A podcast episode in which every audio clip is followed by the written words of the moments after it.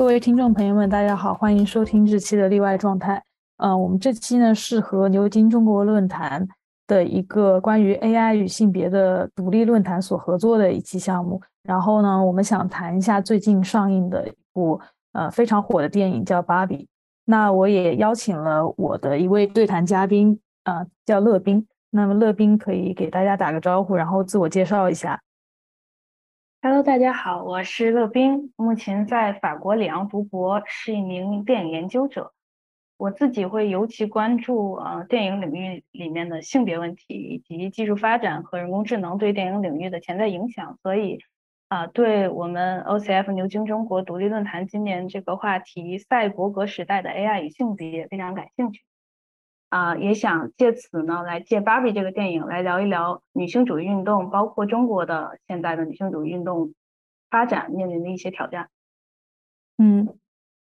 其实我觉得首，嗯，我们如果要聊《芭比》的话，首先我觉得我们它就是这部电影，它是有一些比较呃觉得令人称赞的点，包括它带来的一些啊荧幕上的进步等等。你从一个电影研究者的角度，会怎么去看这个事情呢？就从它这个商业片上的成功，对，首先它的这个作为一个商业片，首先这个《芭比》这个电影它的出现，某种程度上可以说是补上了这个商业片里面，呃，尤其是呃主流的这个好莱坞电影里面女性主义主题表达的一种空白，因为呃我们可以看到在这之前，呃几乎我们在好莱坞的那些高票房电影里面是看不到呃。这种直接与女性主义作为主题的电影，呃，这次芭比呢，它是呃首周在美北美上映的这个首周周末是直接拿下了一亿五千五百万美金票房，然后也刷新了这个女性导演呃在北美首周票房的冠军。而在此之前，我们可以看到呃这些女性导演的。票房记录是由哪些电影来创造呢？就是包括 Captain Marvel，包括 Wonder Woman 这种，你可以看到全都是啊呃这个美漫改编的一些女性英雄电影，然后请女性导演来导。所以这些电影本身它的这个呃叙事呢，也是包含在原来的那种男权叙事这种美漫。它的这个框架下面的，但是这一次它是完全是由一个女性导演来导的一个呃女性主角，同时这个女性主角她是面对的是主要群体，就是女性观众，然后她表达的话题也是女性主义话题，这个在之前是呃几乎我们没有看到过的，而且呃我们可以看到像 Captain Marvel 还有 Wonder Woman 这种电影，它都是。在一种呃北美现在的这种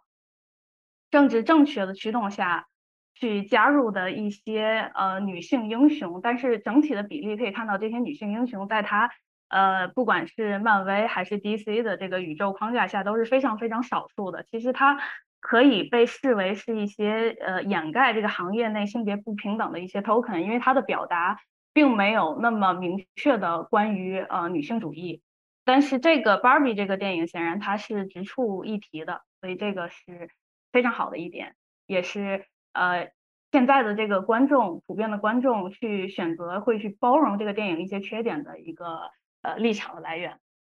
嗯，其实我们也看到，就是这个部电影的制作，首先是呃可以说是那个饰演者罗比他去引导的，就包括这个导演也是他自己找过来的，而且他们去为了说服那个。呃，美泰的高层也是做了很多的努力，就从这个电影制作来角度，他已经是克服了一些很多的困难了。是的，嗯，那他除了这个在商业上的成功方面，他有没有一些比较进步的意识啊之类的呃优点呢？呃，他首先就是好莱坞电影的这种优点，就是它的表达是非常的简单有效。而且非常的有鼓舞色彩，嗯，可以看到，就是他这种表达可以让对女性主义完全没有任何接触的女性，包括男性观众，都能呃通过看这样的一部电影，然后了解到女性主义呃会去讨论的一些问题，啊，包括它里面的那个现在在呃网上转的很多的那一段宣讲，呃，也是嗯。扣到了很多这个女性在生活里面会遇到的一些歧视问题啊什么的，呃，然后这一点也可以呃有更好的宣传效果，所以它的表达是是非常直接、非常有效。嗯，那其实这部片子的关键的呃这个论点就包括在了这个玩具性和。呃，性别的人造性、人工性这个点上面，那对于这方面，你有没有什么样子的看法？这个这个电影，它首先它在电影一开场，其实就提示了一些呃家庭教育系统对这个 gender 的人造性，就是它一开场就演了呃 Barbie 这个玩具它的意义，就是这个公司想要去表达的这个 Barbie 这个玩具的意义，在呃最初呢，女孩都是玩这个婴儿玩具。那通过玩这个婴儿玩具，可能就会呃塑造这个女孩，她们认定自己在家庭中扮演的角色，通常是这种母亲或者是贤妻良母的这种角色。但是呃，Barbie 这个这个玩具的出现，可以让这个女孩有更多的关于自己的未来的想象空间。那其实这一点呢，其实就点到了呃我们这个呃在孩童的这个教育上，可能会就是对 gender 的塑造的一些影响。嗯。关于玩具在教育的人工性中起的一个作用，可以分两个方面回答：一个是社会符号的神话修辞学，一另一个是精神分析的临床视角。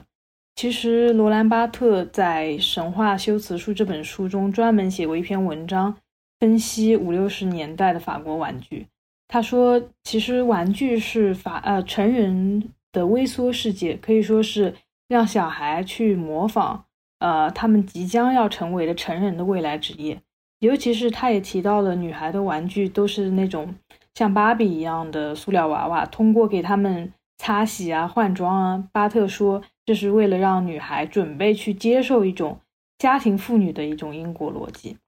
其实从这点上可以看出，呃，玩具在性别上的分化，其实帮助维持了社会建构这个性别分类的人工性。其呃，在巴特的文章里，同时还提到了其呃材料带来的对人的一个异化。其实以前的玩具更多的是那种木质的，通过人可以通过触摸这种自然材料获得一种操纵的满足感。这种满足感或者说是乐趣，其实是呃来自于获得某种体感的乐趣。这一点是非常的感官性的，非常的感性的，并且是一种很细微的那种触感的兴奋。但是，呃，比如说，而且像是积木制品的这种玩具，在美国的一个调查研究中显示，它的得分是一种性别中立的得分。但是，像是赛车或者说蜘蛛侠的得分明显是高于它的，也就是说更为男性化的。呃，其实如今从五六十年代开始，就是塑料这一个工业材料的兴起，首先它带来了第一层的异化，也就是。呃，感官触感的快乐被一种机体运动知觉所替代，这种生物性的这种体验的变化，是否会给性别的人为塑造留出更多的空间呢？这其实是一个非常有意思的话题，我目前还没有特别明确的答案。那这个刚刚说的是第一次异化的这个过程，就是材料的变化。第二次异化其实是我们这个时代正在发生的事情，也就是屏幕时代所带来的一个必然结果。父母把孩子扔给智能手机或者平板电脑以后，很多小孩连操纵塑料玩具的机会都没有，更别提去通过呃触摸木头玩具达到的一种呃体感和感官上面的快乐。那么，其实他们就是直接去接受视觉、听觉对于大脑神经刺激的这种回路。对于社会的这种性别的塑造，是否也受社交媒体和这种动画信息所影响呢？它是不是形成了一种大脑神经的奖励机制，来完成对于人工分化性别的一种维持呢？我觉得这个其实是挺有可能的。同时，我觉得这也是一种可能的机遇，因为有没有可能通过这个很中性的科技的这个呃中介，会不会是性别它越来越走向一种中性化的塑造，或者说对性别的感知会因为技术而变得更冷感呢？这也是一个我觉得可以去思考的问题。另外，我呃从精神分析的这个思路去思考的话，我觉得还要回答另一个问题，就是孩子们更喜欢符合他们指派性别的刻板印象的玩具，这个现象的成因有没有一种生物性的基础呢？它是不是一种环境，或者说是更确切一点，它是不是一种环境和生物因共同组成的一种复杂成因？就比如说，为什么会提到这个生物性的基础？比如说，呃，在猴子的实验当中，猴子也会去选择符合他们性别偏好的玩具，但但是大家要知道，猴子它是没有经过这个能指的装配的，在精神分析的术语当中。那么，在精分的理论当中，是怎么去呃解释这个生物和环境组合的这种复杂成因的现象呢？呃，他们觉得女孩子比起男孩子更喜欢玩玩具，很可能是因为女孩子处理 frustration，就是这个挫败感的出路的不同。当什么是 frustration，什么是挫败感？就是他们当女孩子察觉到母亲的欲望对象不只有她一个人的时候。她也就要去面对自己无法成为母亲想象性的、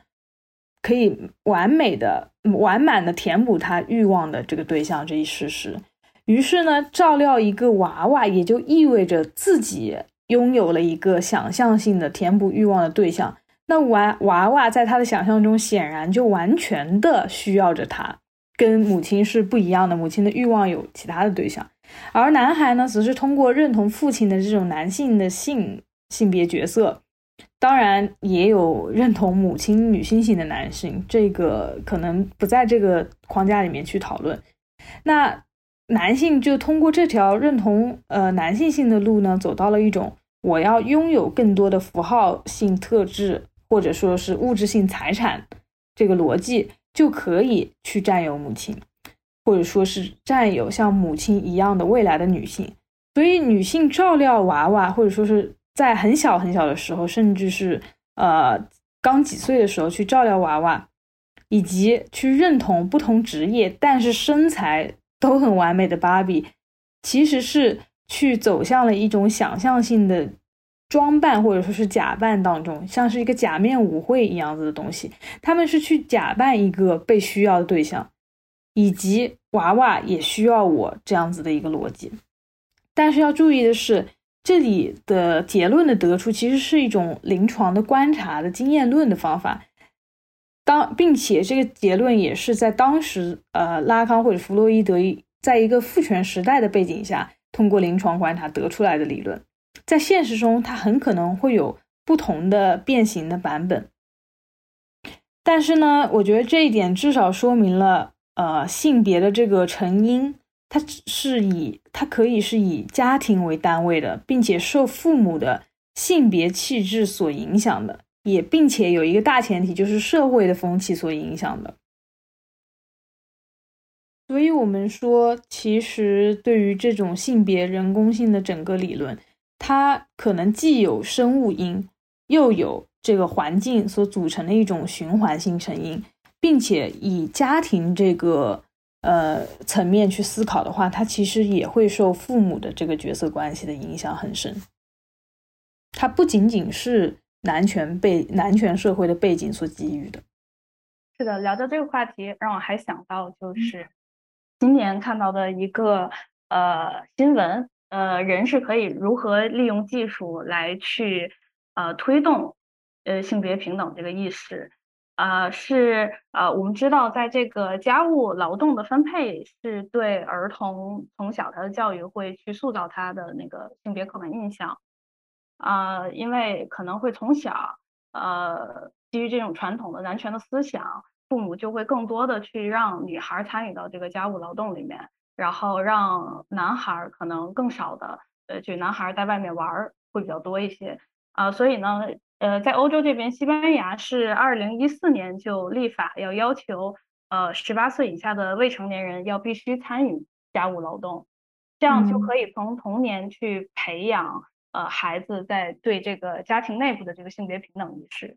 呃，但是呢，呃，虽然有了这个法律呢，嗯，因为呃未成年他还是会参照这个父母他们这个家庭内部的这个分工去去来呃培养自己的这个性别意识的。呃，到了今年，他这项法律的改观还是不是很理想，就是根据这个西班牙国家发布的数据，是还是会有百分之四十五点九的女性认为自己承担了家庭内部的绝大部分的家务，所以呢。呃，今年大概是三月的时候，看到有一篇新闻，是西班牙它决定要发布一款 A P P 去监管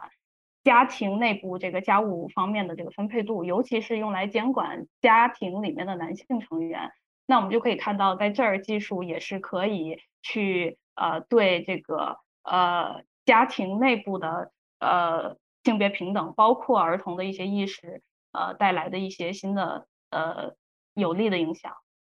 嗯，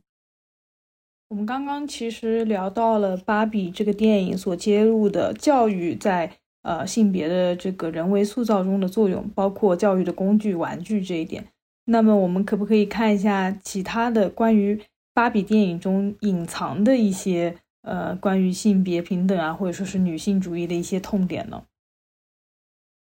就是我们可以看到，就是《芭比》这个合家欢的世界里面，其实有一个。呃，令人很不安的元素就是它这个 Miji 这个玩具，它其实是一个当年就是芭比呃在那个 Ruth 她不去做这个主要的设计师之后，就由男性设计师设计出了一个会怀孕的女性的娃娃形象，但是因为遭到了很多家长的反对或者说很多人的 anti，它就停产下架了。那这样的人物其实有在芭比的电影中出现。我不知道，就是你是怎么去看待这个怀孕的这个芭比形象的？对，我们可以从从这个娃娃这个形象就可以看到，呃，这个电影它有一些不太敢去触碰到的点，在这个 Mish 娃娃这一块，它也是几乎是一闪而过。呃，因为他聊到说说他他其实他提到了，他提到说这个娃娃只呃只有这么一个，是因为。呃，这个娃娃当时小就是家长会觉得给孩子玩一个怀孕的这个娃娃这个事儿非常的诡异，所以呢，它很快就停产下架了。呃，但是在这之后呢，就没有针对这个话题再说了。然后我们也会看到，呃，有一些对这个女性的这个特殊的身体特质，她的这个生殖系统的这个呃特质，呃，点到的一些点。呃，包括这个 Barbie 和这个 Ken 第一次到了这个现实世界之后，呃，Barbie 特别自豪的告诉呃周围的人说他们没有生殖器，呃，然后这个话题又和呃这个电影的结尾呼应了一次，就是电影的结尾，这个 Barbie 来到呃就选择成为去做一个真正的现实世界里面这个女性，第一件事就是去见妇科医生。你可以看到，呃。其实这个电影在尝试往这个话题触碰，但是它几乎都没有针对这个话题去展开去聊。嗯，我觉得这个是呃与呃现在，因为它作为一个好莱坞电影，它的整个的这个意识形态需要跟呃美国目前的主流的呃一些呃政治一些意识形态呃呼应，所以呢，它会跟呃在我看来会跟美国对。这个女性生育的这一类问题，它的保守态度有关系。嗯，呃，我们知道，呃，在去年，呃，罗斯韦德案被推翻了，所以，呃，女性这个堕胎权这个问题又在美国成了一个非常非常敏感的一个问题。那女性对自己的这个生育，她她有没有呃权利去呃主动去干预自己生育这个问题？就是女性的这个子宫究竟属不属于女性自己这个话题是非常敏感的，所以我们在这儿没有去针对孕育这个问题多讨论，可能也是因为，呃，如果我们讨论到这个问题的话，就会对这个女性主义发展它的很多呃遇到的一些呃问题、一些挑战，就是它的一些阴暗面，呃就要展开了。所以我们在这样一个欢乐的。一个关于女性主义颂歌的一个快乐的呃美好的呃好莱坞电影里面，可能就会把会引发一些呃争议的问题，在这儿选择一笔带过。对我觉得他这个恰恰是就是女权主义运动内部的有一些呃比较痛点，或者说是假使把它假使把它加进去，肯定会造成一个观影体验的一种很不平坦的体验。因为比如说我们像看最近几年，就是呃韩国的生育率是一种断崖式下降，然后韩国的妓女可能喊的口号是我们不能从我们子宫里面生出来以后，未来要去压迫我们的那种男性，所以他们就是往往通过对自己子宫的掌握，或者是完全弃绝这个生育权，去呃对抗这个男权的体系。那么。另一方面，可能很多人会去赞同这一个比较呃这这种观点，然后反过来的话，呃，另一部分女性就是选择主动去怀孕，并且能够体验到怀孕本身的欢乐的这一部分女性，就会被他们呃去骂说是呃婚驴啊这样子的一个角色。我觉得这是女性主义运动内部的一个比较像是那种互相呃谩骂的一个问题吧。我不知道你是怎么去看的。是的，它首先它是一定会带来争议的，因为呃，这个话题就涉及到就不光是女性内部的一些矛盾，呃，它会涉及到呃一些呃对女性主义运动的一些指责，呃，尤其是这个男性一些男权者或者是说普遍的男性，他们会呃借这个生育责任这件事儿来去呃指责。女性主义运动的这些参与女性主义运动这些人，因为他们通常就是呃会选择不生育来去表达自己的这个女性主义的立场嘛，呃，但是呃男性就会指责女性，呃，他会基于一些人口学上的一些观点起来指责这个女性主义女性呃搞女权的人呃不生育。之类的这样事情会让这个人类无法呃延续繁育。其实触及到这些问题，它就会变得让这个女性主义者在在目前为止，在没有技术手段可以去解放这个女性生育的这件呃事情，这就是在目前呃不太容易回击的一个问题。嗯，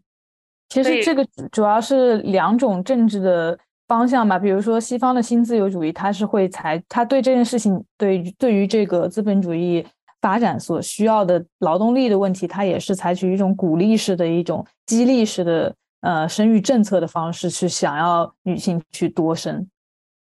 然后另一方面，可能另一个体制的话，它是使用一些呃，有些体制可能是使用一些惩戒的手段，去呃规呃去规划这个女性的生育问题。是的，所以像面对这样一个很有争议的问题，就很难在这样一个好莱坞电影里面看到。我们可以看到一些聊这一方面问题的电影，包括呃美国自己它有呃电影叫《从不很少有时总是》，还有就是呃去年是去年还是前年那个法国那个电影《正发生》啊，还有之前的罗马尼亚电影呃四月三周两天，但是我们会看到他们都不是。呃，主流的商业电影，在聊到这个问题的时候，嗯，我们可以想象，如果呃把这个女性生育的这个问题带到这样的一个电影里面，可能会在呃美国社会，当然不止在美国社会，会引发很大很大的争议，可能还会有抵抗之类的。所以他想要呃做推，就是作为一个商业片，就是大发行的一个商业片推出的话。呃，就需要去呃把这个呃站的这个立场就不能太激进，只能以一种非常柔和的态度去处理这个女性主义。嗯，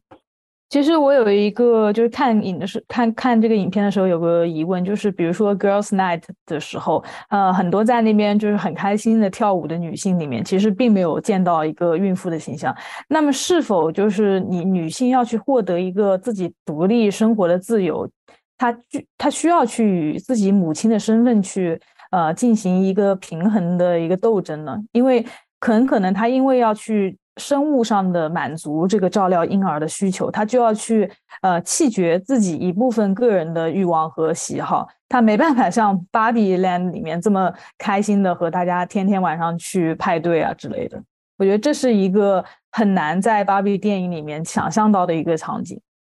是的，所以这个就是芭比电影，它没有直接去告诉观众的，就是芭比 land 这个呃乌托邦世界，它之所以成立，全都呃它的成立的基础就是在里面的呃生存的这群 Barbie 啊、Ken 啊这群人，他们并不需要繁育，他们会保持一样的年龄。这也是为什么，其实这个电影尝试去触及这个问题，他去暗示观众这个问题，他通过呃，就是加强他的美术布景上的这种塑料感、这种人造感，去告诉大家这是一个比较虚幻的一个乌托邦世界。然后他的这个主人公这个标准芭比，他的觉醒就是从想到死亡开始。那其实想到死亡意味着什么？想到死亡就会呃意味着呃，如果有死亡的话，那呃，就需要繁育后代。如果需要繁育后代的话，就会要借助到女性的身体。但是这个电影没有深入的去说这个，但是它确实有对观众的暗示。但这种暗示成不成功呢？其实，呃，虽然他做了，但是我们在现在的这个观众的呃大众的一些评论里面，很少去看到去讨论这个问题的。也可以看到他这种表达是非常隐晦的。嗯，是的。那有没有可能有一些现存的理论基础，或者说是技术的那种发展，可以去呃解决这个问题，而不是只提供一个就大家都不生育的乌托邦的世界？是的，这个就我们就可以聊到呃之后的技术发展。当然，理想的技术发展是呃人类的这种繁育是可以脱离呃身体，这样不用，尤其是不需要跟某种性别捆绑。呃，一种呃比较简单粗暴的这个女性主义这个想象来说呢，就是去呃研究男性怀孕怀孕嘛。但是现在我们在现在的这个呃技术的角度上来讲，还是呃有一些技术手段是可以呃推动呃两性平等的，就包括呃呃女性的这个生育权呃放给女性。因为就是传统上，呃，这个女性生育为什么会影响这个女性主义的发展呢？其实一部分原因是因为通常会把婚姻关系和女性生育来绑定。那在这种情况下，呃，如果女性要去生育的话，那它就意味着她要进入一种婚姻关系，而在这种婚姻关系里面，由于她要生育的这件事儿，她一定会处于呃稍微比较弱势，呃这个地位。嗯，那这个婚姻关系一般来说会会对女性产生剥削嘛？但是如果呃女性可以呃单身的女性也可以去选择呃行使她的生育权的话，呃这个问题就可能会得到解决。就比如说呃大家可以呃关注一些呃关于呃医学辅助生殖的它的呃它的这个社会问题呃包括。今年呃五月有在二审的这个徐早早，就是我们国内的这个徐早早，他的冻卵案，他呃就是呃控诉呃就是医院不给作为单身女性的她呃冻卵的这个权利，嗯，是某种程度上是呃违背了呃我们这个宪法里面男女平等的问题。那这个我们可以看他这个案件之后的发展。关注这些呃医学辅助生殖的这个问题，可以去看看呃我们可不可以通过立法，然后来借助这些医学辅助生殖来去逐步的呃将女性的身体呃从一种这个弱势的呃一个地位上解解救出来。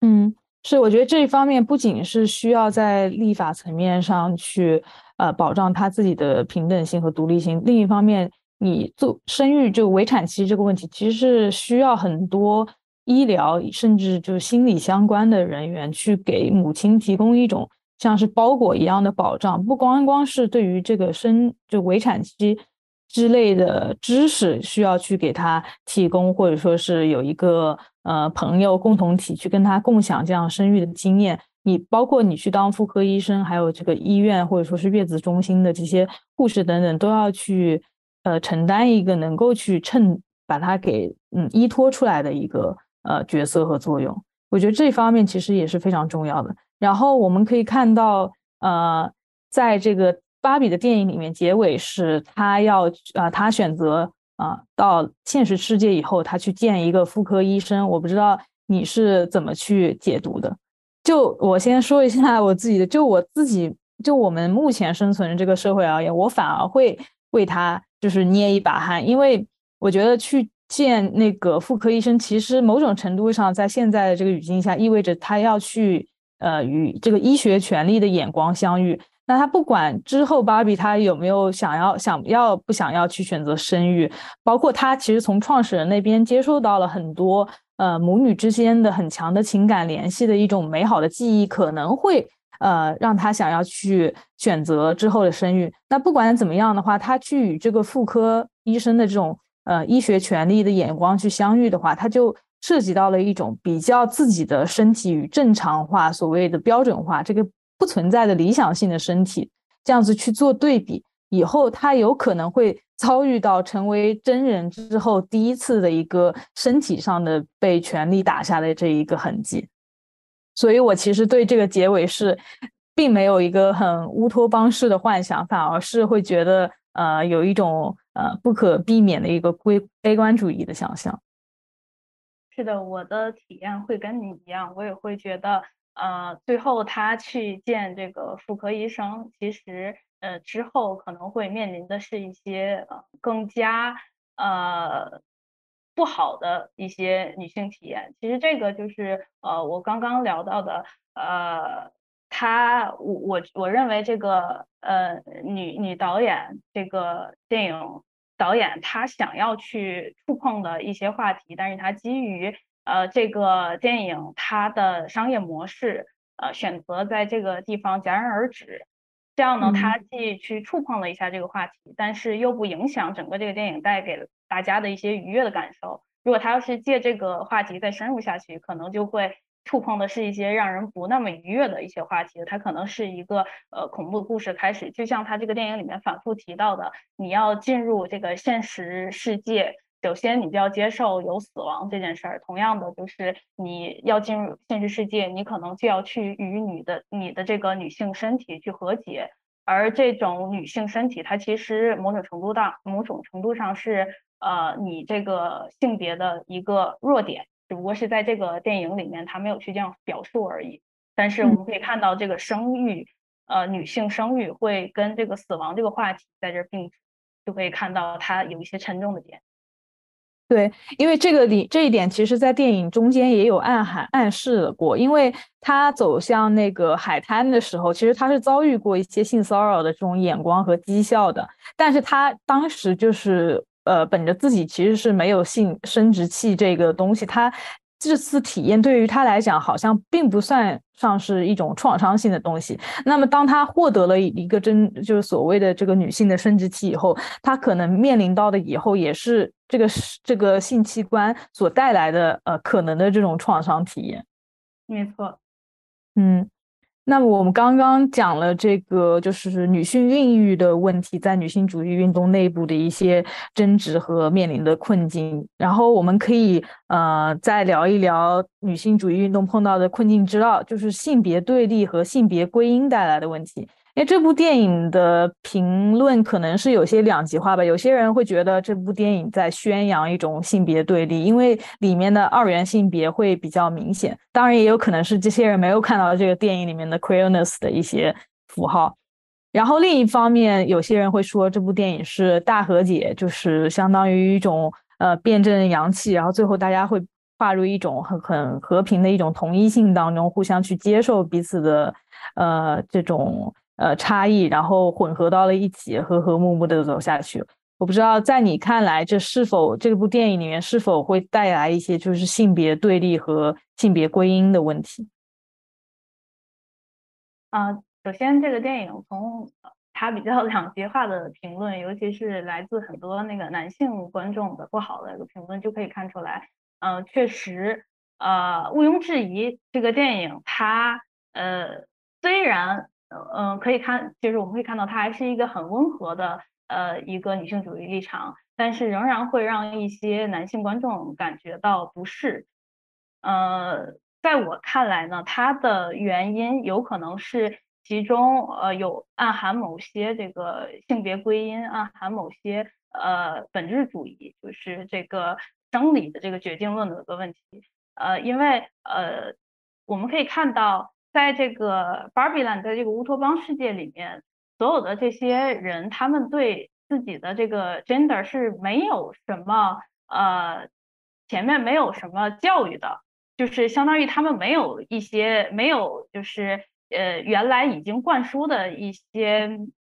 概念、一些想法。但是呢，这个当这个 Ken 追随 Barbie 来到了现实世界之后，他在现实世界接触到了有男权这样的一个东西，好像他一下就被点醒，就他基因里面呃的那些父权的那些油腻的东西一下就被点醒了，啊，有点像就是。呃，我们现在会说的 DNA 动了一样，它的 Y 染色体动了，然后它好像自然而然的就突然就变成了刻板印象里面的那些油腻男的形象，他变得很懒惰，喜欢卖弄，喜欢去行使权力，然后喜欢就是我教教你这些东西的，那可能会对呃男一些男性观众来看呢，呃，这是一种嗯，就是呃女性主义来自女性主义的一种简单粗暴的性别归归因，呃，他会。嗯，让这个男性觉得，呃，你看，像这样一个比较无辜的一个 Ken 这样的一个角色，他也会带上这些负面的特质，那就是把所有的男性都扣上帽子，就是男性天生会带有这种呃油腻的这种负面特质。但是其实，呃，就是某种程度上来说，呃，这种呃女性对男性的这种呃所谓阳刚的这些负面特质的一些批判，其实某种程度上是。呃，男权世界对这个女性，首先的她的一些负面的性别归因的一种反叛，因为我们可以知道，呃，早期在就是女性主义，呃，在这个大众范围内比较多的讨论之前，是呃更多的性别归因是来自男性对女性的，就是觉得女性就怎么怎么样，怎么怎么样啊，然后嗯，在这个呃。女性出于对这个男性的一种呃反叛的心理呢，就会反过来去给男性扣帽子，男性怎么样啊？那在这个电影里面也有得到体嗯，我不知道你是怎么看这个呃看呃到了现实世界之后，到了那个男权思想之后表现。嗯。你认为这个其实是一个类似于本质主义性别归因，就是他基因里面就暗含了这个父权和油腻的可能性吗？在我看来，他的这种电影的表达方式是这个样子，因为可以看到他几乎没有经历一个呃，在这个社会系统里面的这个现实世界这个社会里面的适应过程，呃，也没有经历一个比较一一段时间的学习，而是他。几乎是刚刚接触到父权之后就尝试使用这个父权，并且把这一套东西很很快的就带到了 Barbie Land，并且让所有的 Ken 都学到这一套，所以就是很像是基因被点亮的一个过程。嗯，对，可能我对这个的解读也不一样，然后我们俩呃，我们对这一段的解读不一样，也 恰好反映了一些就是呃女性主义内部的一个观点不同吧，就是本质主义还是说是后天的这种。呃，社会所构建的，因为我觉得这个过程并不是所谓的男性天生就有这样子的一个生物基础存在，使他们容易学会这样子。因为我觉得是因为成为男性，相对于成为女性来说，是一个比较平坦、比较直接的道路。就是男学男人是很容易的，我们去呃街上观察一些男性的共同体，其实你只要去。呃，换上同样的着装，或者是像肯一样去学会他们的一个说话方式，你融入这个共同体是没有违和感的。但是成为女性的道路反而不是这样子平坦和直接的，因为女性很难去学会成为女性，因为大写的女性本身就不存在，你很难找到一个呃所谓的理想型女性去。呃，成为吧，比如说，可能男的他可能会想成为像啊马斯克这样子，拥有财有拥有权利，包括在科技上也很创新的人。但是，并不是所有女的都想成为一个歌星，或者说，并不是所有女的都想成为法官。那这种大写的理想性的女性本身就不存在，导致了。女性在成为女性的这个道路上本身就是很曲折，她需要去经历一些坎坷，去找寻到自己真正的参照的对象是谁。那这一点其实我我不展开赘述，但是大家可以去看我的天才女友，就是女性去找到自己成长过程中的一个呃心中的一个大写女性的参照。她是对这个形象，她其实是非常构建的过程是非常复杂的，但是。但是肯好像去学男性，反而去就这种呃时间，就电影中表现的它这个转换成油腻男的时间的简短性，反而能够去呃侧面影射出来，就是男性学会男性共同体那一套的那种亲密性和女性成为呃女性女所谓的一个能不能成为大贤女性上面的一个疑问。而且我觉得肯的所作所为反而能够解释性别本身是一个社会构建的一个不稳定性的概念，因为之前在 Barbie Land 里面，它是属于一种第二性的位置，就是所谓的我们现实中呃现实中的女性这样子的一个地位。但是他去海滩了以后，他去呃看到另一个男性世界的这个父权制的男性以后，他就立马就学会了。那他其实这个过程，我们要去用一个巴特勒的术语来讲，就就其实也算是一种操演，只不过他操演的是异性恋男性。那这个操演不仅他他就是他这个主体操演的主体，它本身就是一个不稳定的主体，它就是一个娃娃一样很可塑性的主体。那主体在这个操演的过程中显现出来，而不是他预设的时候他就诞生了这个主体性，所以。在巴特勒看来，这种就是身体的实践，像肯一样，就是立马去可塑性。包括我们看肯，其实在沙滩上和别人跳舞啊，什么什么，他也不一定能够立马去归类二分为男性或者女性，他还有一些很很鸡的一面啊，很 queer 的一面。那这种身体的实践反而揭露了，就生理性别、社会性别与身份认同之间的一种呃不一致和不稳定下。所以我个人觉得。电影里面对那个肯的转变，反而是去揭露了一个性别之间 coherence 的一种不稳定性。你你的就是这种观点让我想起来，呃，我觉得你说的有道理，它会让我想起来，呃，可能呃就是呃操演一种能让自己获得一些社会优势的呃这种性别，可能是更容易的，相对来说，因为会让我想起来。呃，在这个女性主义思想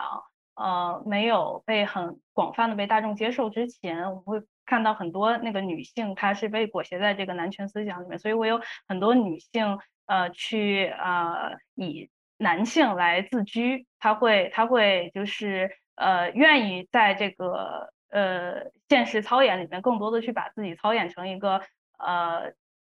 刻板印象的一个男性像。呃，他会就是呃，就是比如说呃，自称哥呀，或者什么，其实是可能是某种程度上是他通过这个操演男性的过程中，发现他可以获得一些男性在这个社会上的一些优势，呃，所以这个东西会给他带来一些，就会给他破除一些，其实是他原来作为这个女性，呃，在社会上会遇到的一些被歧视的问题。嗯，这个可能也会折射出来，其实去学习做一个男性是嗯不太需要成本。嗯，那我们再深入聊下来，这个就是性别归因，就比如说他是男的，所以他在家里不干活，就就是这样，没办法改了；或者说他是女的，他就拜金，也没办法改了。那这样子的一个性别归因，他之后会不会去会成为这个女性主义运动的这个绊绊脚石呢？是的，因为现在我们可以看到，呃呃，现在在中国互联网上就会很。清晰的会呈现出一些啊，就是所谓的这个性别对立的这个问题，啊，尤其是呃，现在就是女性，就是网上，尤其是以这个女性主义自居的这个女性，更多的会去给男性扣帽子，说哎，男的就是怎么怎么样，然后女男权的那一方呢，也会给这个女性扣帽子，说女性就是怎么样。呃，然后他的这种对立呢，其实是会对女性主义运动去呃带来一些问题的，呃，因为呃，如果我们去梳理这个目前的这个互联网对立的历史的话，尤其你可以看到一些女性去对男性进行这种性别归因，呃，他们会自述自己的女性网友会自述自己呃变成这样所谓基女的这个一个路程。呃，心路历程就是一开始他们会说，我一开始我也是觉得这个呃，我是呃要平权之类的，但是后来我看见男权者怎么怎么样啊，所以呢，我现在就知道了，我有事儿就要重拳出击，就是他们一般自述的心路历程都是这样的。所以啊，我们可以看到他这个呃互联网上这种历史发展呢，它的这个呃会有一种呃厌女和一种厌男他们的这个对立的生长，他们。呃，在早期呢，是由呃男性的这一方来进行这种对立，因为他会早期会去呃把这个呃女性主义，呃他要为了把女性主义污名化，会在这个女性主义者里面会去呃区分一些什么所谓的这个真女权。呃，什么呃伪女权，就是什么田，就是所谓的田园女权这些问题，然后他会去把呃女性对自己的一些呃呃权利的一些诉求给呃写成把女权写成女权，就拳头那个拳，呃打拳的拳，嗯，那这个呃这个这个就会激发这个女性这边的反抗嘛，所以她就会女性主义者这边也会有一种极端化的一个发展。呃，他会产生这种厌男情绪，因为觉得男的呃都这样，呃，男的都会就是呃就是我我们说就是男权呃社会呃都会去这样去攻击女性，那他会觉得自己的原来那些平权的一个追求是呃达不到什么效果的，所以呢，他会相反的就会开始呃去辱骂男性，呃来呃。去让推动这把这个相当于是矫枉过正嘛一种把这个运动推向更极端化的呃一个状态，但是这个会带来问题，就是它会让这个女性，尤其是女性主义者们，她这个群体内部自我分裂，包括我们呃刚刚聊到的这个婚驴的问题，可能会一些相对来说愿意去参与到生育的这些女性会被。呃，指责她是婚驴，或者是一些她的那个呃，觉得不要去进行这样呃简单粗暴的这个性别归因，就不要太本质主义思想的这些呃人，会称他们叫呃平权仙子，是一种讽刺的说法。呃，那呃像这种呢，就会加剧这个女性的呃内部的一个分裂。那我们知道，如果一个政治运动，一个或者是一个思想潮流，它没有一个很明确的诉求，它内部都呃很不能自洽的时候，那它的这个效果就会受到削弱。那这个可能是现在这个女性主义发展可能会面临的一些问题。嗯，我反而回溯性的去看这个问题，它这个好像也不是一个新的问题，因为我觉得第二波女性主义呃浪潮以后，就是大家就普就尤其是法国的一些女性主义者，她主要是用这种结构主义的观点，就是以一种差异性的书写去呃回击男性带来的一种同一性和普遍性，而决定这个差异的基础往往就是身体上的一个就是重身体是这个差异的一个重要性的来源。但是如果说把自己的身体视为就是与男性截然不同的本质的话，也容易去陷入本质主义的泥潭。就像我们刚刚说的性别归因一样，呃，就是男的就是这样子，生理上就是这样，所以怎么样都改变不了。那好像。也无法去，呃，去攒这一波，就是集聚一波其他的力量，然后共同为这个事业去做一些贡献嘛。并且，我觉得还有一个更急迫性的问题，就是，呃，我们好像关注女性主义运动以后，呃，大家更加集中的是，呃，互联网上比较有表达力的，或者说是比较没还没有被这个社会所收编的一些年轻女性的一些。身份上面，但是在结过婚的女性怎么样在家庭里和自己的男性伴侣相处呢？这就涉及到了一个家庭战场的问题。那性别归因的话，往往可能就无法对无无法去对这个家庭战场进行一个呃良好的提供一个良好的解决途径。是的，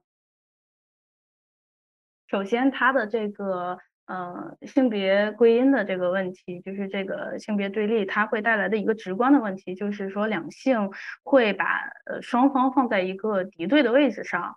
呃，那其实呢，呃，如果呃你想要去实现呃女性主义，呃，尤其是在现在仍然是由这个父权去掌握这个呃这个世界这个权利呃这个阶段呢。呃，如果想要去呃更好的去进行这个女性主义运动，更有效的去进行，可能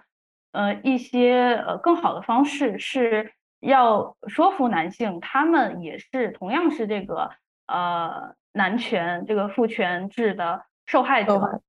嗯，而不是去把这个双方去就是去扣一些负面的帽子，然后打起来。嗯，这样才会更有效一点，这样女性主义的诉求也会相对来说更明确一些。嗯，其实我这边，我其我自己 当然是无法去指导这个女性主义运动，但是我觉得可能有很多理论的参考，值得我们去深思这个问题吧。因为呃，我之前在做关于勒内夏尔的一期播客里面，其实提到了勒内夏尔，他有一个概念叫呃 mariage，就是 mariage 一听上来讲可能是呃很父权的，就是婚姻制度的这个东西，但是他自己说呃诗篇始终与某人成婚。就是看上去是这个成婚，或者说是他所所谓的联姻，不是一种融合，因为在他看来，融合是使这个对象失去他意志性的身份。就是我们刚刚所说的，就是嗯，有些呃运动的话，它追求一种统一性嘛，就直接消除一种差异性。它不并不是成婚或者说是联姻，不是去彻底消灭。个体和个体之间的界限，而是在维持一种亲密关系的同时，就是保持相对与相对的独立和对等。他们两个人只是在互动的过程中，互相成为了一种精神伴侣，以一些话题点啊，或者说是共同的兴趣爱好，或者说是一些呃很偶然的相似性去结合，然后帮助对方深刻的去思考自我或者主体的形成。因为我们知道，主体的形成不能去。缺失他者的一个贡献，所以呃，我觉得他的这个联姻的这个概念其实是可以去参考的，就是说怎么样在与别人互动的过程当中，呃，通过一个偶然性的一个模式去和别人连接，但同时又不抛弃自己的主体性，并且以他者作为一种反射去思考自己的一些缺失和要去呃进步的一个点。我觉得这可能是一一一种参考的模式吧，但是我觉得我个人是没有资质去给 这个女权运动做指挥，我只是在这边提一种可能的出路。是的，而且像这种性别对立，有两性互相进行这种性别归因，还会就是对这个女性主义运动的一种潜在的损害，可能是呃，在这种就是女性厌男情绪下的这个对男性的性别归因。呃，可能会将就是反过来把女性自身也放在一个比较尴尬的位置上，啊，因为就是当你去呃用一种比较本质主义的态度去指责男性呃天生或男性生来就是怎么怎么样的时候，可能你会反过来呃就相当于你在说女性呃天生可能就是怎么样，就会用一种比较本质主义态度去重审女性这个性别，那其实就是把自己也放到了一个框下。嗯，我觉得最终可能有一个可能性的出路是，是注意到就是在性别形成的过程中，呃，文化或者说是社会性别和身份认同之间是有可以去商量或者说是可以去共同建筑的一个余地吧。因为呃，性别的这种人造性，我们强调就是从这个玩具出发。呃，性别的这种人造性，它人造性不只不仅仅是说，呃，是人或者说是文化发明了这个东西，因为可能自然和文化的对立也是非常，呃，没有完完全全的对立，因为你去描述自然的语言已经是文化的语言，你去描述生物性的语言也已经是，呃，文化性的语言了。不知道这个大家能不能去懂？就是说你去。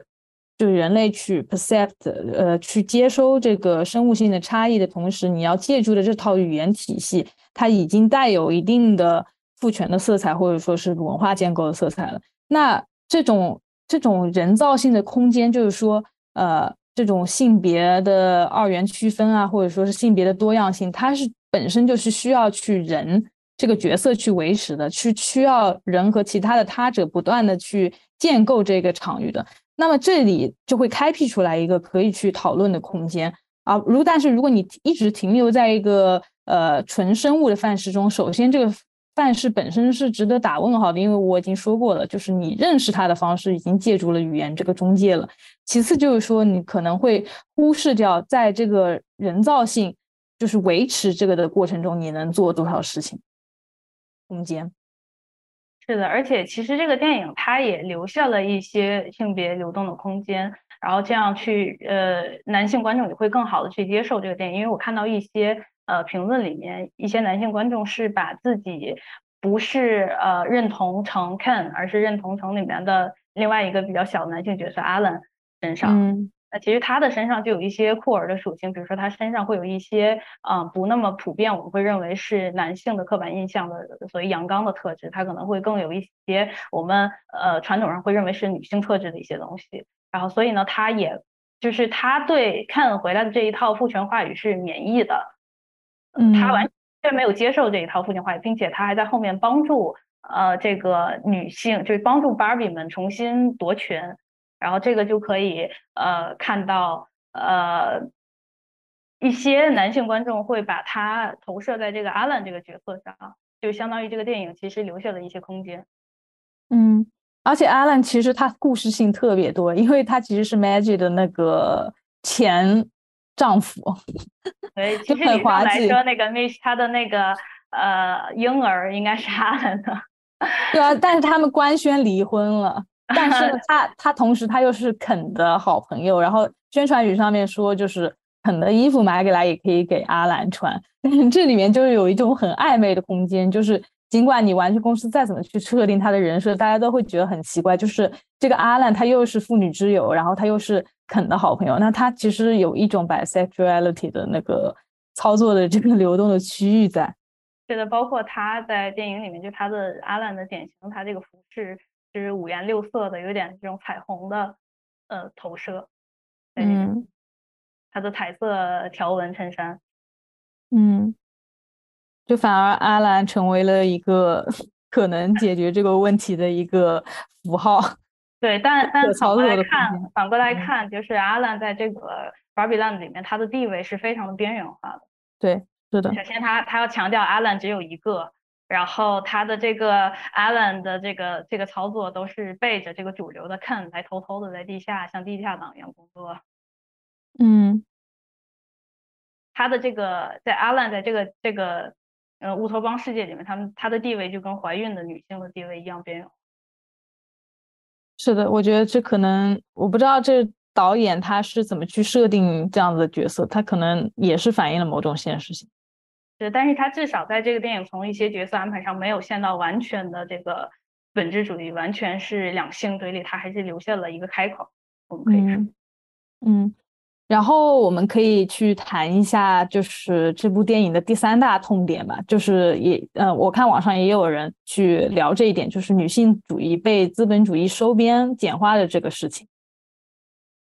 这个事情是不是得先从就你刚刚提到的好莱坞电影的这个基本叙事结构说起？是的，因为。呃，当时我去观影之前，因为我的习惯是观影之前不太会去了解这个电影它的这个背景，所以我还不知道我去期待一个什么样的故事。但是当我呃刚看了这个片头的时候，就是它那个向《二零零一太空漫游》致敬的那个呃这个小影子，就感觉到这个电影它的本质就是这个美泰公司的一个超长的宣传广告，因为你。就可以看到很强烈的这个资本的这个影子，呃，在虽然这个美泰公司还没有被引入到这个电影里面、电影的叙事里面的时候，就已经存在了。因为在最开始，我们可以看到他这个模仿，呃，这个戏仿《二零零一太空漫游》的这一段里面，呃，他是呃演的是呃原来的这个女孩子，她们玩婴儿娃娃，所以她的那个思维被限制在呃一种。呃，父权就是女性要做贤妻良母这种角色，她的这个固定的思维。但是，呃，突然就是从天而降了一个 Barbie，然后她一下就带来了这个女性主义智慧。呃，然后她的出现，然后最后，呃，是这个这群，嗯，小就是女孩小女孩们，她们用这个 Barbie 去砸烂了之前的那些婴儿娃娃，去来表示这个女性主义思想的一个觉醒。那如果我们对照就是《二零零一太空漫游》来看呢，因为在那个电影里面，他演的是呃，就是呃，我们对这个人类是怎么出现的，就是人类的意识是怎么出现，这个东西一直都很有争议嘛。然后在这个《二零零一》电影里面，他会认为就是人类从原始走向文明的这个变化，它是呃一个跃迁式的，是某种这个人类难以理解的这个高度的。存在去直接给人类带来的，而不是人类自己突然有一天想明白，它是一个宇宙中的一个神秘黑石，它呃把这个智慧、把这个意识直接点到这个黑猩猩的脑子里边儿，呃，然后它只有只有这个黑石降临了，人类的意识、人类的智慧才才开始拥有意识，开开始拥有智慧，呃，而它的那个。最著名的那个蒙太奇，就是往天上抛那个骨头，然后突然变成了这个宇宙飞船，就表示你的这个最困难这个点就是从没有到有啊。那你一旦有了这个意识之后，你从这个骨头到宇宙飞船，几乎就是一眨眼的事儿了。嗯，那我们对应到这儿呢，就可以看到，呃，如果呃我们把这个芭比的出现和这个宇宙黑石的出现平平行放置在这儿呢，可以看到它某种程度上，呃。会把这个女性主义在这个女性呃内部的这个女性主义思想的出现呢，会展现为一种某种被动接受的，就是它突然出现。你看，人他得到智慧，自己不需要付出什么努力，就像是这个女孩们，她们得到这个女性主义智慧，她们自己完全没有呃任何努力，是从天而降的这个芭比芭比侠的这样一个角色，芭比的粉红力量来点醒她们的。就好像是就是你女孩，你只要在这乖乖坐着，然后接受这个男权思想，突然有一天你女权呃思想就突然就被灌进来了，然后大家都觉醒了。他的这个解决其实呃你可以看到他的呃是呃非常简单粗暴的，就像是后面也会在网上被一些人诟病，就是他的那个 Barbie 从这个男权思想里面洗脑觉醒的那个部分。呃，是用一些非常简单粗暴的，像魔咒一样的东西，就是说，呃，说一些随便说一句女性的现实困境，然后她就一下就醒了，都是很高度去简化女性主义运动，去把里面的一些呃困难、一些挣扎啊，还有就是之前的那些女性先驱们她们做些的一些努力都删除掉了，只把这个比较爽的一些点抛给了你，就好像一个芭比就能解决一些一些。首先，它是资本把这个芭比它捧了捧了一个非常强大的一个力量，然后呃，它进行的呢也是这么一个好莱坞的这种个人英雄主义的无脑爽片的一个逻辑，所以从这个一开始你就能感觉出来，这是一个呃美泰公司的一个大广告。而如果我们去参照这个现实世界里面这个美泰公司发展，也可以看到它确实是呃在这个阶段非常需要这样的一个广告。因为它其实，在呃近十年以来，呃它的销量是一直在减的，就是芭比销量，他们的那个公司的营业额是一直在降低的，年年走低。而且这个东西本身也是跟这个全球的这种女性主义运动有关，因为在这个这个电影出来之前，芭比已经渐渐的从可能就是它初衷的那种是去给女孩无限的这个想象空间，呃这个呃。这个角度已经慢慢的变成了一种某种物化女性的符号，因为这其实很容易理解，就是它其实是呃这个玩具本质上，芭比这个玩具本质上就是女性身体作为玩具，嗯，那它嗯就会被看成是物化女性的符号，呃，所以呢，就是呃当年在九应该是在九七年，有个组合就是阿瓜，他就发布了那个 Barbie Girl 这首歌。他当时就去倡导、去讽刺这一点。他在歌里边会唱说：“呃，你可以就是随便，呃，我我是 Barbie girl，你可以随便脱我的衣服，你可以随便摸我之类的，呃，这种东西去点点出了这个 Barbie 它作为一个这个物化女性身体的这个玩具这个点。当时是呃美泰公司是非常非常生气，然后他去起诉了这首歌曲，但是他的最后这个起诉是没有成功。”那这个歌传播也非常广泛，然后它就更进一步加强了，不不仅是芭比这个形象变成了这个呃女性物化这个符号，而是整个的跟芭比相关的，就它的周边的一切，包括芭比粉，包括芭比的这种塑料的这种虚假性，也被会视为是这个性别本质主义的一种刻板印象，而且经常会被作为呃这个呃艺术表达、文学表达里面的一个戏仿对象。嗯，所以呃美泰。通过做这样的一个投资，这样的一部电影里，他呃现在的这个呃从他的这个成效来看，他可以看到它是一个大做一个大型广告，它是一个非常有效的一个广告。因为呃像美国这边的新闻已经呃爆出来说，这个电影给这个美泰公司带来的这个收益增长这个效果会持续到至少持续到二零三零年。那我们就可以看到它这个电影的成功会给这个资本。带来多大的收益？其实我想问另一个问题，就是说那个他电影里面和老人对视的这个场景，因为在创作的过程中，其实要不是罗比和导演坚持的话，他们那个呃公司是很想把这个场景就删掉的，因为他们认为对这个叙事没有用。那么从对于这个场景的这种拉扯来讲，有没有可能反映了一定就是所谓你讲的这个男权叙事？嗯，另外聊到好莱坞电影结构本身的男权色彩，我看到网上很多对《Barbie》这个电影的负面评价，就会说。感觉这个电影太说教了。那其实这一点某种程度上，你也可以从正面去说。就像我们前面去呃评论这个电影的优点，我们说它就像很多好莱坞电影一样，它的诉求、它的表达是很清晰明确的。那表达方法也是非常简单直白。呃，我会觉得，尤其是对于男性观众而言，他呃。就是可以让一个完全不了解女性主义的男性观众，可以从从零开始了解女性主义，因为他会给你首先给你个思想实验，去塑造这么一个男女权利与现实世界相反的乌托邦世界，然后让男性观众也可以去体验作为第二性的感觉，去代入看这个角色。但是呢，他不仅仅是给只给只给了你一个思想实验，他。呃，没有让你自己去领悟，而是最后他直接用一句话外音去告诉男性：你看这个 Ken 在 Barbie Land 维权有多么难，那就像是女性在现实世界一样，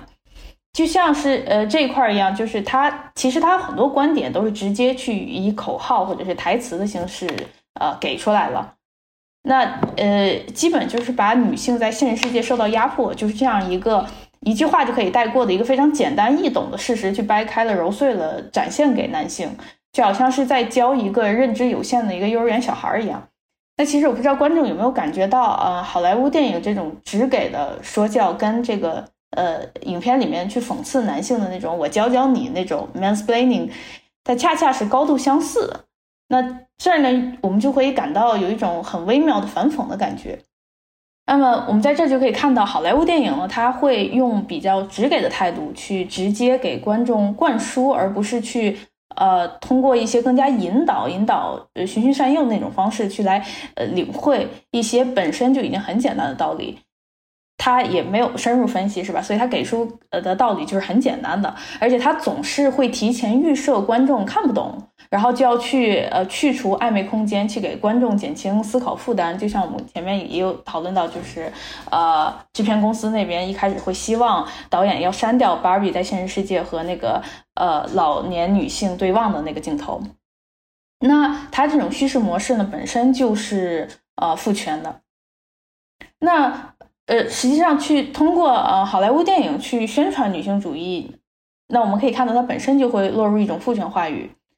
呃，所以借用父权话语形式去来表达女性主义观点，就会呃让人觉得有一点点矛盾，就有点魔法打败魔法的感觉。但是呢，呃，尽管我们也会承认这个方法的有效性，但是我们还是应该去记住，女性主义在未来的方向，可能还是要去呃慢慢摸索一套自己的话语体系。那现在这种借用父权话语，呃去做宣传，只是一个暂时的这么一个中间的阶段。我们只是借用它，但是之后呢，应该去呃摸索新的形式。而且它这种对大的这个事件和它整个这个意义的强调，你可以，如果我们从一种更呃本质主义、从身体的角度去看的话，它是和男性的性体验是呃更相吻合的，就是男性这种性体验是围绕着他的这个性高潮、这个射精呃来呃发生的，有一种目的性。对，我们可以对比一下，就是。脱离这个好莱坞电影的这种呃男权的这种叙事的女性叙事，就是呃让娜迪尔曼这样一个电影，在这个电影里面呢，他就会去取消呃一些人生里面的一些动作、一些事件，他们之间的这种等级制，比如说他会让呃女性生活的一些日常，包括她去呃做呃做饭，她去削土豆，她去揉一个肉馅儿，呃，他对这些动作的展示是跟呃，通常情况下，我们会认为一些更戏剧、更有戏剧色彩的这些事件，呃，它的表达方式、它的展现方式是完全一样的，都是通过一个呃固定的机位，呃，一个呃固定的角度，而且不会参与太多，就是会呃强行的去告诉观众意义的这些蒙太奇，呃，来去强迫就把一些意义灌输到这个观众的脑子里面。那如果要是大家，呃，对这个好奇的话，可以去看一下这个电影，然后去体验一下，是不是呃这种叙事是更加女，就是我们说的女性叙事，嗯，它是跟这个好莱坞的这种呃，跟男性的性体验很相似的这种呃，全都是有目的，而且需要一个大的高潮来完成的这样的呃叙事是完全不同。嗯，你说的这个句式其实很让我想到这种三一律或者说是模仿论的这个这种美学体系，就是说他这个事件的安排是完全要达要去达到他最终的一个教化或者说是传递意识形态的理念这个问题。但是反观去看一些手册派或者说是左岸派，其实他们里面的电影主角有一个非常大的特性，就是如果用朗西埃的一个词来说，他们有一种游手好闲性，就是电影里面包括。甚至是新现实主义，它会有很多的空的镜头，包括这个男主角或者说是女主角是无所事事的这种无业游民的形象，他们去荒郊野外去逃跑，可能也没有一个目的。包括他的这种，甚至是一种呃呃叫悬疑片，它也缺失了一个悬疑性，就突然都不知道怎么样去，就没有一种方向感和目的感的感觉，会让我想到这样子的一个电影叙事。是的，所以我们可以看到，呃，目前这可能是我们目前已经能做到的最好的一个表达了，呃，就是我们终于可以把这个女性主义这个话题，呃，在这个大众面前展开。但是我们现在还面临一个很大的一个巨大的鸿沟，就是现在被大家普遍接受的这种电影叙事，就是大家愿意去买账的这种电影叙事，就是囊括在这个父权结构之下的一种叙事。而这个，呃，我们现在这个女导演能做的，可能就是像，呃。呃，Barbie 这个电影一样，去保留一点点女性特质，可以看到网上有很多女性观众对这个电影的评价是，他们很多人会表达自己在全片里面最喜欢的一个镜头，就是在这个呃通过和这个呃资本呃抗争的这个镜头，也就是 Barbie 和老年女性对望的这个镜头。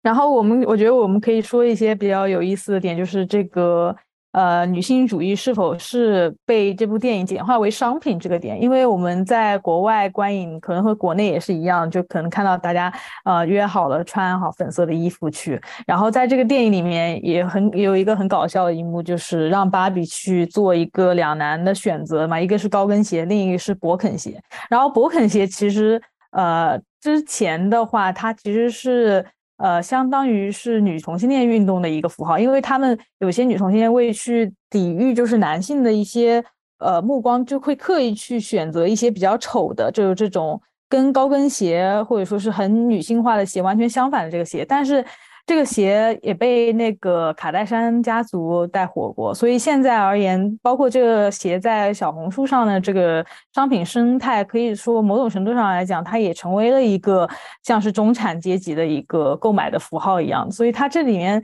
至始至终都有一种和商品呃互相缠绕的一个关系，没有非常的明确，或者说是有有时候它一开始。诞生的时候可能是一种革命性的创举，到后来它又会被商品去收编。那这部电影会不会也是这样子的一个情况？是的，这个电影它很有意思的呃一点就是刚刚包括刚刚提到的这个呃勃肯鞋这么一个符号，就是它很多呃关于这个女性主义的理念都是围绕着这个消费主义来的。它它要强化这种品牌，强化就是呃包。就是鞋子也要有品牌，Barbie 当然更不用说了，Barbie 本身它就是品牌。呃，我们可以看到这个 Barbie 它作为这个美泰公司的一个广告，其实它最聪明的一点是它呃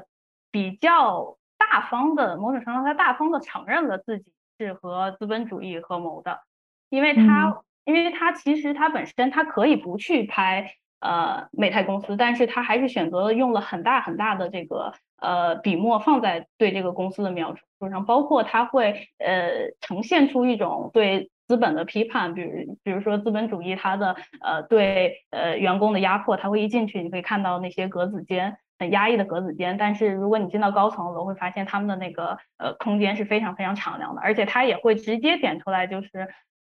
这个呃。制度里面的一些问题，包括呃，Barbie 去质问你们的这个女性 CEO 在哪儿，然后他就往前顺一下，发现几乎这个公司没有过女性 CEO，啊，他的这些呃都会在里面承认，而且包括他想要把这个电影当成广告的这个目的，他也在电影里面比较大方的承认了，就是在最后，呃，他呃那个那个现实里面那个母亲那个角色，他就跟这个老总去提说说应该需要有个普通人芭比，然后这个老总就说，哎呀，这个普通人芭比这个 idea 不好，呃，然后他的员工就偷偷告诉他说说那这个东西其实可以卖的很好。然后这个老总就一下就很开心，说好，我们就做很多很多普通人芭比。他其实他预料到了，呃，通过这个电影，他可以把这个芭比卖得更好这件事儿，而且他通过不去遮掩他的这个商业行为，可能反而会让呃观众更容易接受他的这种宣传特质。所以他就用了一种非常狡猾的方式，呃，完成了。但是这个会带来的一些问题就是，呃，现在我们可以看到，呃，这个女性主义往往会被呃资本来利用。会去用消费主义去置换女性主义，比如说他会给女性去灌输，呃，你呃买得起，就是你的经济力量更强，就会证明你的呃社会地位更高，他会去置换这个东西。那呃，我不知道，就是大家有没有听过呃一个词叫“他经济”，是女他的他。但我知道有粉红经济这个东西。就是就是彩虹或者是 queer 的消费，或者说是本来一个东西你同样的颜色就花这么多钱，然后呃为了去让女性就是乘坐更方呃就是使用体验感更好，它反而要女性去花更多的钱去弥补它在设计上来讲对女性的不利。是的，就是粉红税这个问题嘛。对啊，像他经济这个词呢，就是你他这个他是呃他的意思是什么？他是零七年就已经被呃。我们国家的那个教育部给公布为一个汉语新词，它呃，它表达的就是，呃其实实际上在中国各项的文艺行业，呃，包括演出、包括剧场，还有其他的各种行业，女性的消费力都是高于男性的。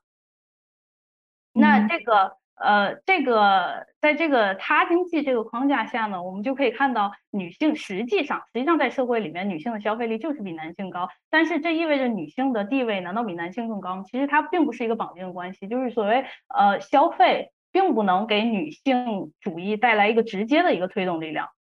但是呃，但是由于这种女性的消费力高呢，那呃呃资本主义可能会去利用，资本可能会去利用这一点。然后通过呃去把这个消费的这件事情去置换这个女性主义它的一些诉求，嗯，然后呃从而呢去达成自己。你可以看到呃在这个电影里面，他如此直白的展露了自己想挣钱的愿望之后，那女性观众反而可能更买账，她更愿意去买芭比的周边，然后更愿意去呃去呃支持这样。一个其实完全是由男性主导的这样的一个公司，它的举动，那最后的呃，由这些女性观众他们花出去的钱，就又回到了这个父权框架下的这个资本的腰包，那这其实是一个很大的一个问题，而且呃，它会让就是女性主义变成一个所谓的我们现在会说变成一种时尚单品。就是呃，女性主义和一些很好的一些你你想象的一个呃，在消费主义框架下想象的一个美好生活的一个模板来绑定。嗯，就是呃，我们知道那个那个早期呃，女性主义会和呃化妆，就是浓妆，就是呃口红啊、高跟鞋这种东西去绑定，那就会促进。是吧？口红的销量，什么高跟鞋销销量，因为女性穿衣自由嘛。但后来这种穿衣自由又变成了，看，现在要脱下高跟鞋，呃，然后又带红了勃肯鞋，呃，它它会一直和某种东西绑定，呃，而这样的这个这个东西，一旦如果这个这个嗯时尚单品的这种符号如果破碎了的话，那其实很多人。他其实没有真正的弄明白女性主义是什么，就有一点像在这个电影里面，他某种程度上也有讽刺到的，就是 Ken 在这个电影里面，他一开始会认为父权是呃跟马有关，所以他觉得马很酷，所以父权很酷。但是在整个 Barbie 又重新夺权了之后，然后 Ken 就哭着就跟 Barbie 说说，其实当我发现父权制跟马没有什么关系的时候，我已经觉得这个事儿不好玩了。其实他就有一点讽刺到，呃，有一些呃可能呃追求女性主义运动的呃女性，她并不是真正的去了解这个运动的诉求，而是她在她的脑海里面跟一种美好的一个物质生活的想象结合在一起。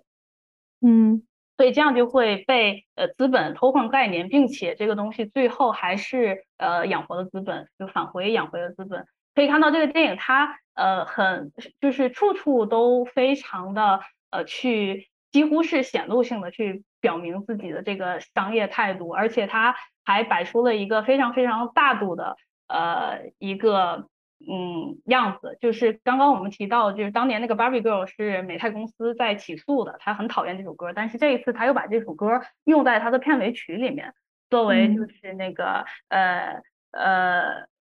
那个片尾曲那个 rap 下面的垫的那个 mix 的音，可以看到他在呃摆出一种非常开放的一个态度，但这种开放态度它可能是一种消费主义陷阱。嗯。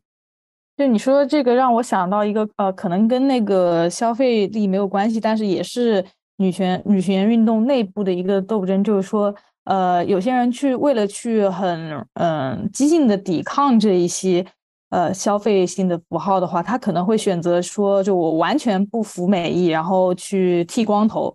这样子的一个以身体为战场的一个行为。但是，呃，可能他们中的一些人反而会把苗头来对准有一些呃愿意去化妆或者说是愿意去打扮自己的女性，然后形成一个争论的一个战场。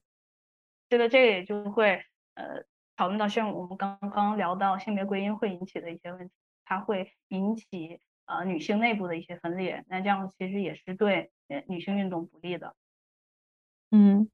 还有就是这个电影，它它的这个作为一个女性导演的一个女性题材的电影，它在呃世界范围获得成功，也会让我想到另外一个，就是我们中国的电影，就是《你好，李焕英》它的成功，因为它同样都是呃非常具有这个从票房角度来说影史意义的。呃，《你好，李焕英》到现在它也是呃也是中国的这个影史的票房榜的第三名，它是仅次于。呃，应该是自于《战狼二》和《长津湖》之后啊，我我没有想到它票房这么高。是，呃，其实这个就折射出来是是女性她的强大的消费力。如果你去看她的这个性别比例，呃，A P P，呃，比如说猫眼上面性别观众性别比例，你可以看到女性呃是呃非常高，就是在里面占比非常高的。但是你看那个电影里面，它呃，当然那个电影就它跟这个电影比不了，就是它不是一个呃女性主义议题的电影，但它同样也是就是女性愿意进电影院看这电影，也是因为它是由女性导演来讲的一个关于女性的故事。那在这个电影，我们就可以看到它的核心的一点是那个贾玲扮演那个主角贾小玲，她呃在。呃，他想要就是回报自己的母亲，想要改变自己母亲的命运。他想要采取的方式是什么样？他是去呃呃让自己的母亲不要和比较穷的自己的父亲在一起，而去撮合母亲和更有钱更有势的厂长儿子在一起。嗯，然后这样自己也不会降生，然后母亲也可以获得很好。你就可以看到，在这个价值观下面，你就可以看到呃他呃这个女主角她相信。女性生命里面更好的选择，去去依附一个更加优质的栖息对象，而不是去自我发展。而这个女性也去接受了这一套叙事。你可以看到，当时在微博的热议下面都会说，啊呃，如果我回去的话，我也不会让我母亲跟我父亲在一起。呃，这样的表达，当时也是对于男性来说争议很大的，因为有很多男权者他指责这个电影，也是指责这个点。那他的就可以看到，就是资本主义，就是这种所谓成功学的这种营销，它还会带来一个什么问题呢？就是呃，你看这样就会给男权一个又一个新的去指责女性主义运动的一个点，就是他会他会把呃所有这个女性主义运动呃给他扣一个帽子，就是说他都是呃在给个人谋利，他们都是投机者。他想要成为就是社会主义，是他们就是他们戴的帽子，就是这些女性主义者想要成为，不是要的是平权，而是要成为社会的一个优势方。对，是的，所以所以这就会带来一个新的问题，尤其是这个，如果是遇遇到就是国内社会的一个阶级问题，它会更加的愈演愈烈，因为有很多呃，就国内的这个经济结构决定了会有很多蓝领阶级或者说是工人阶级会对这个这样子的一个女性主义的画像感到非常的深恶痛绝，因为其实他们觉得自己也是资本的一个受害方，然后还有呃面临对就是对自己的经济要求极高的女性，他们会产生对女性本身的一种呃抗拒或者说是污名化。是的，所以这个电影它很狡猾的一点是它。呃，资本就是看上去用一种很大方、很开放的态度去揭露了自己的这个自身的资本性，但同时他又掩藏了这个资本性可能会对女性主义造成。当然最后我们还是说，我们的这些呃批判可能都是想的会比较长远。我们去看这个电影，它盖住了什么东西，但是我们不能忽视的是这个电影它本身的革命性。就像是很多呃，我看到有很多网友也在说这个问题，就是说啊，虽然这个电影它有很多很多的问题，呃，但是呃，在现在的目前的这个好莱坞主流这个话语下面，我们可以看到，呃，每年给男性生产的这个好莱坞电影，他们同样也是呃被资本主义控制、被这个消费主义裹挟的，呃，一些比如说美漫的那些电影，我们刚刚聊到，呃，一些。呃，就是像 Marvel 啊、DC 啊，每年出这些，然后给，然后出一大堆手办，然后给男性来消费。那同样可能就是一种，呃，目前我们比较好的能做的，就是一种以魔法打败魔法的一个态度，就是推出这样的一个呃女性大英雄、女性符号，去回击现在在这个好莱坞的语境下的这个很浓烈的呃为男性服务的这种色彩。所以可能也未尝不可。这这样的一个解决方案，但是距离我们想要达到真正的一种女性叙事，还可以说有非常非常远的路要走。嗯，就在我看来，可能芭比她还还不是一个女性的英雄，我觉得她很可能是呃，我们可以去 identify 的一个邻家的自我，或者说是一个呃邻居家的女孩，或者说是从小玩到大的玩伴一样，因为。呃，我认为，就我刚刚也提到，在它的结尾，反而这反而会隐喻着一些可能，你你刚刚说的恐怖故事的开始啊，或者说是悲剧性的开始，以及创伤性的开始。那这一点其实也打开了我们再去反思呃女性主义运动的一个空间，包括怎么样从身体出发，或者说是从创伤出发，进行一个女性主义内部共同体的一种关怀啊。在最后的时候，我还是有一个疑问，就是说，呃，既然芭比她都有一个选择自己身体的，或者说是改造自己身体的权利，进入现实世界权利，她为什么不去维持她一个无性人的身份？就是说，因为她在制造伊始，她就是一个，呃，虽然没有性器官，但是她还是可以比较愉快的生存的人。那她到他既然有这个技术可以让他从一个玩具变成一个真人，那为什么没有一个技术可以让他变成一个无性人呢？就是比如说没有那个呃来月经的烦恼啊等等之类的一个，也没有自己的性器官，这样他可能也不会呃容易这么容易被人创造。其实这是我最后的一个疑问，因为我可能我设想的一个芭比的结局就是说，他虽然选择了一个。做一个现实中的女性身份，但她不一定要有女性的这个性器官，就是说，它还是一个呃面向大众的这样一个商业电影，它需要做的去。比较普遍的这种大众，尤其普遍的女性。那如果要是呃结尾设计让芭比去逃逃脱了这个普遍女性的一个核心的困境的一个点，就是她的这个身体的这个点的话，可能就起不到那种鼓舞效果了，因为好像她她的一个这个英雄色彩就被削减了，就是她逃避了一些问题。嗯，那我觉得你说的最后让她去选择去直面这些问题，才能去鼓舞更多的就是普通的女性。嗯，是的，观众还是希望、期盼去看到芭比这样的一个呃，在这样作为一个好莱坞的这个女英雄的呃角色，能去跟自身的就是女性特质、现实世界中的一些女性特质去和解。嗯，好，那我们今天就差不多聊到这里。好的，谢谢大家的收听，谢谢大家。